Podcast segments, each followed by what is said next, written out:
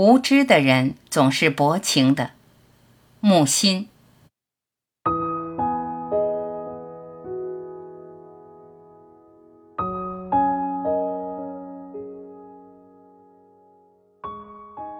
爱情以三种境界耳：少年出乎好奇，青年在于审美，中年归向求知，老之将至，义无反顾。我追索人心的深度，却看到了人心的浅薄。很多人的失落是违背了自己少年时的励志，自认为成熟，自认为练达，自认为精明。从前多幼稚，总算看透了，想穿了。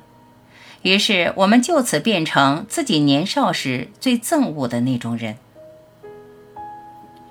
万头攒动。火树银花之处不必找我，如遇相见，我在各种悲喜交集处，能做的只是长途跋涉的归真返璞。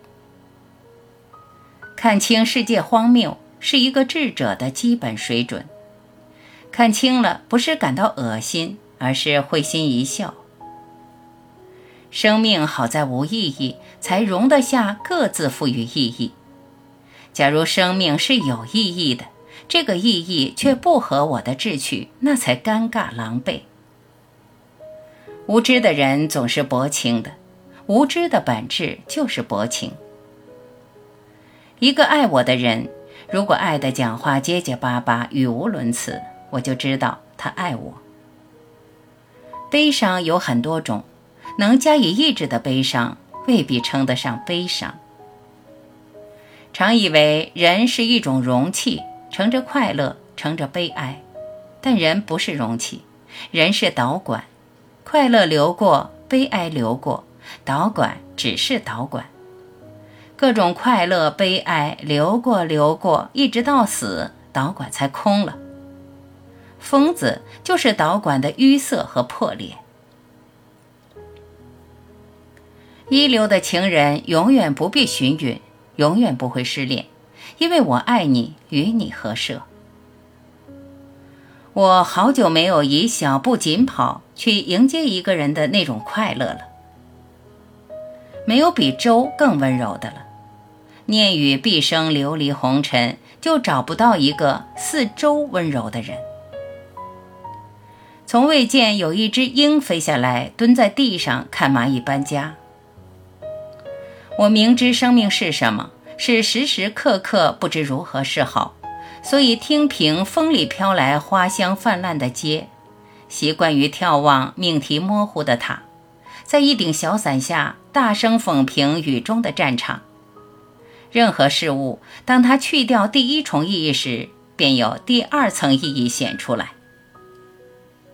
时常觉得是第二重意义更容易与我靠近。与我适合，犹如墓碑上倚着一辆童车，热面包压着三页遗嘱，以致晴美的下午也就此散布在第二重意义中，而俨然迷路了。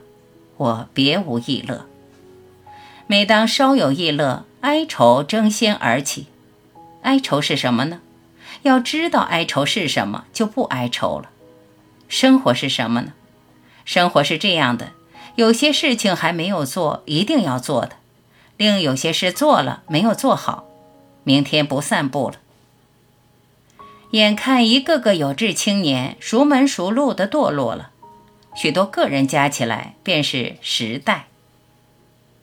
爱一个人没有机会表白，后来绝迹绝念，再后来消息时有所闻，偶尔也见面，幸亏那时未曾说出口。幸亏究竟不能算是真的爱上，又爱了另一个人，表白的机会不少。想想揽下来，揽成朋友，至今还朋友着。光阴荏苒，在电话里有说有笑，心中兀自庆幸，还好，否则苦了。当愚人来找你商量事体，你别费精神，他早就定了主意的。人害怕寂寞。害怕到无耻的程度，换言之，人的某些无耻行径是由于害怕寂寞而做出来的。轻浮随遇而爱，谓之滥情；多方向无主次的泛恋，谓之滥情；言过其实，炫耀伎俩，谓之滥情；没条件的痴心忠于某一人，亦谓之滥情。你的眉目笑语使我病了一场，热势退尽，还我寂寞的健康。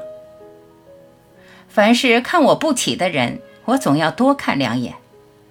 康德的判断，对自然美抱有直接兴趣，永远是心地善良的标志。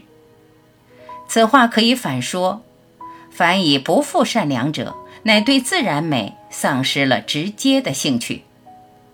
始终不肯背叛自己的人，即使吃了很多苦头，最终却可以笑着。